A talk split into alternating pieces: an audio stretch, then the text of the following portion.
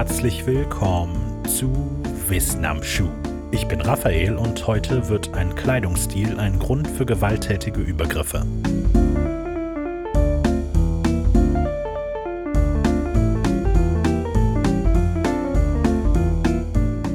Was ist ein Suit-Suit? Als jemand ohne Ahnung von Mode, Schnitten und all dem kann ich den Suit-Suit am ehesten als übergroßen Anzug angepasst an den deutlich kleineren Träger beschreiben. Er besteht aus einem weiten Mantel mit stark ausgepolsterten Schultern und einer markanten, weit geschnittenen Hose mit verengten Beinöffnungen. Dazu gehört in der Regel ein Hut, meist eine Fedora oft mit Feder oder ein dünnrandiger Sombrero, sowie ein paar spitz zulaufende Schuhe und eine lange Taschenuhrkette, die von der Gürtelschlaufe bis teilweise über das Knie und zurück in die Hosentasche läuft. Die Entstehungsgeschichte des Suit-Suit ist etwas schwammig. Erfindung und Namensgebung haben bislang viele Schneider beansprucht, aber einen klaren Ursprung kann man heutzutage nicht mehr ausmachen. Sicher ist nur, dass er Mitte der 1930er Jahre erschien und dann in den nächsten zehn Jahren gerade bei amerikanischen Minderheiten schnell an Popularität gewann. Zudem entspringt der Name sehr sicher aus einer Reduplikation des Wortes Suit, was Anzug bedeutet. Das Wort wird also gedoppelt, Suit Suit, und daraus entsteht dann Zoot Suit. In den USA von 1943 war der Zoot Suit aber deutlich mehr als einfach nur ein Kleidungsstück. Für viele Menschen der etlichen amerikanischen Minderheiten war er ein Stück Kultur und Identität. Ein Stück Mode geboren auf der Straße, mit dem man sich von der Umwelt abheben konnte. Was nicht heißt, dass Zoot Suits billig waren, eher das Gegenteil war der Fall. Wo auch immer der Ursprung lag, sie wurden schnell zum Lifestyle-Symbol, elegant und extravagant und damit durchaus recht kostspielig. Für einige andere Amerikaner war der Zoot-Suit eine Beleidigung, egoistisch und unpatriotisch, ja geradezu kriminell. Zwei Jahre zuvor waren die USA nach dem Angriff auf Pearl Harbor nämlich in den Zweiten Weltkrieg eingetreten und der fortlaufende Kriegseinsatz forderte nun auch zu Hause seinen Tribut. In diesem konkreten Fall die Rationierung von Stoffen. Da zogen Leute mit weit geschnittenen Anzügen durchaus negative Aufmerksamkeit auf sich. Und dann ist da natürlich noch Rassismus. Und dadurch wurden die Suits im Juni 43 für einige Tage vor allem eine Ausrede, um junge Angehörige etlicher Minderheiten, besonders lateinamerikanischer Abstammung, anzugreifen. Doch bevor wir darauf zu sprechen kommen, müssen wir erst ein paar Monate in die Vergangenheit springen, an den Morgen des 2. August 1942 in Los Angeles. Hier wird José Diaz bewusstlos in der Nähe eines Reservoirs des LA Rivers gefunden. Er stirbt später im Krankenhaus, ohne noch einmal zu Bewusstsein zu kommen. Die Autopsie liefert nur zwei nennenswerte Erkenntnisse. Diaz war betrunken und hat ein stumpfes Schädeltrauma erlitten. Die Ursache dafür wurde allerdings bis heute nicht geklärt. Die Ermittlungen fanden schnell heraus, dass Diaz am Vorabend auf einer Party war, die auch eine Gruppe mexikanisch-amerikanischer Männer besucht hatte. Das reichte der Polizei, um 17 Männer mexikanischer Abstammung wegen Mordes festzunehmen. Zwölf davon wurden dann schließlich tatsächlich wegen Mordes, die übrigen fünf wegen weniger schwerer Verbrechen verurteilt. Die Verhandlung, die zu der Verurteilung geführt hatte, war ein schlechter Witz.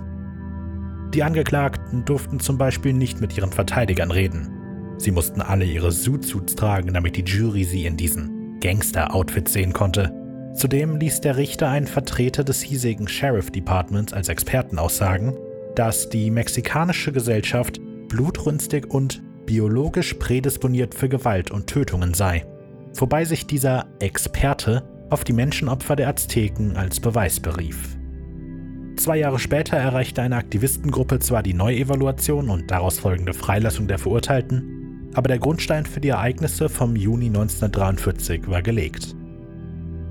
In Übersee tobte der Krieg, zu Hause stieg die Paranoia und nachdem im Vorjahr Amerikaner mit japanischer Abstammung als potenzielle Gefahr für die Sicherheit des Staates in Internierungslager gesteckt wurde, brauchte die Boulevardpresse einen neuen Feind. Die Zoot-Suiters waren das perfekte Ziel. Sie wurden als gewalttätige Gangmitglieder hingestellt, Verursacher einer angeblichen Verbrecherwelle, die Los Angeles heimsuchte, eine Gefahr für die innere Sicherheit und die Kriegsbemühungen, ja sogar Feiglinge, die sich vor der Musterung drückten obwohl viele von ihnen einfach noch zu jung waren, um eingezogen zu werden. Am 31. Mai 1943 kam es schließlich zum letzten Funken, der das rassistische Pulverfass hochgehen ließ. In Los Angeles waren einige Seeleute der Marine stationiert, die ihren Landgang natürlich in der Stadt verbrachten. In der gespannten Stimmung kam es zur ersten heftigen Auseinandersetzung zwischen zwölf Seeleuten und einer Gruppe mexikanisch-amerikanischer Jugendlicher. Der direkte Auslöser für den Gewaltausbruch zwischen den beiden Gruppen ist nicht bekannt. Später sollen die Seeleute allerdings berichtet haben, dass sie angegriffen wurden und einer von ihnen sogar schwer verletzt worden war. Die Geschichte schien sich unter den Reservisten und Seeleuten immer weiter hochzuschaukeln, bis sich am 3. Juni schließlich eine Gruppe von 50 Männern, bewaffnet mit Schlagstöcken, auf den Weg nach East LA machte und jeden Angriff, der einen Suit zutrug. Menschen wurden niedergeschlagen, ausgezogen und verletzt liegen gelassen. Das allein ist schon erschreckend genug, dass sich eine Gruppe von Männern im Recht fühlt, Leute anzugreifen, die ihnen nicht gefallen. Noch erschreckender ist, dass die meisten Verantwortlichen, die dagegen etwas hätten unternehmen können, das scheinbar genauso sahen. Kein Teilnehmer des Mobs wurde verhaftet oder diszipliniert. Im Gegenteil. Die Presse lobte den mutigen Einsatz der patriotischen Männer, die gegen eine Verbrecherwelle auf die Straße gingen. Dadurch angefacht wurden die nächsten Tage ein Albtraum für die nicht weiße Bevölkerung der Stadt. Jeden Tag zogen immer größere Gruppen Soldaten, Seeleute, Polizisten außer Dienst und Passanten durch die Stadt. Sie stürmten Kinos und Theater, stoppten Straßenbahnen und Busse, auf der Suche nach Leuten in Suit-Suits. Wenn sie welche fanden, zerrten sie diese auf die Straße, verprügelten sie, rissen ihnen die Kleidung vom Leib und verbrannten sie.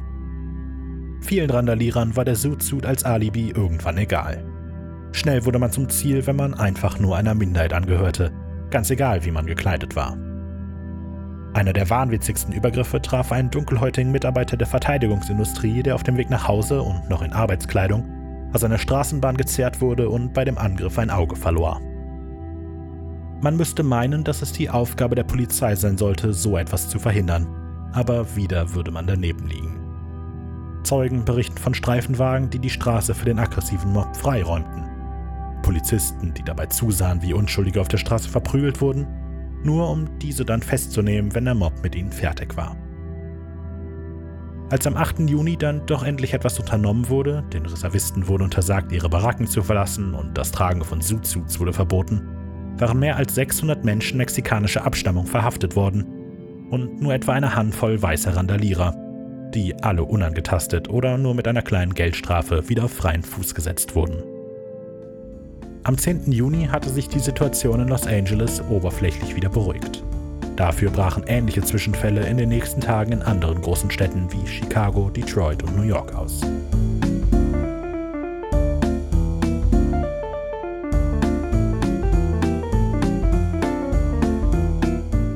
Vielen Dank fürs Hören dieser Folge Wissen am Schuh. Geschrieben, gesprochen, Links und Quellen für diese Folge gibt es in der Beschreibung. Besucht mich auf den Social Media Kanälen von Wenig Originell oder sendet mir eure Kritik, euer Feedback oder ein einfaches Hallo an wissenamschuh.wenig-originell.de. Wenn ihr damit fertig seid, dann leiht eure Ohren dem Creature Feature Podcast. Ein Hörspiel von Wenig Originell über die Wesen und Kreaturen aus Mythologie, Folklore und Urban Legends. Danke fürs Zuhören, gebt der Folge einen Daumen nach oben, wenn sie euch gefallen hat und bis zum nächsten Mal.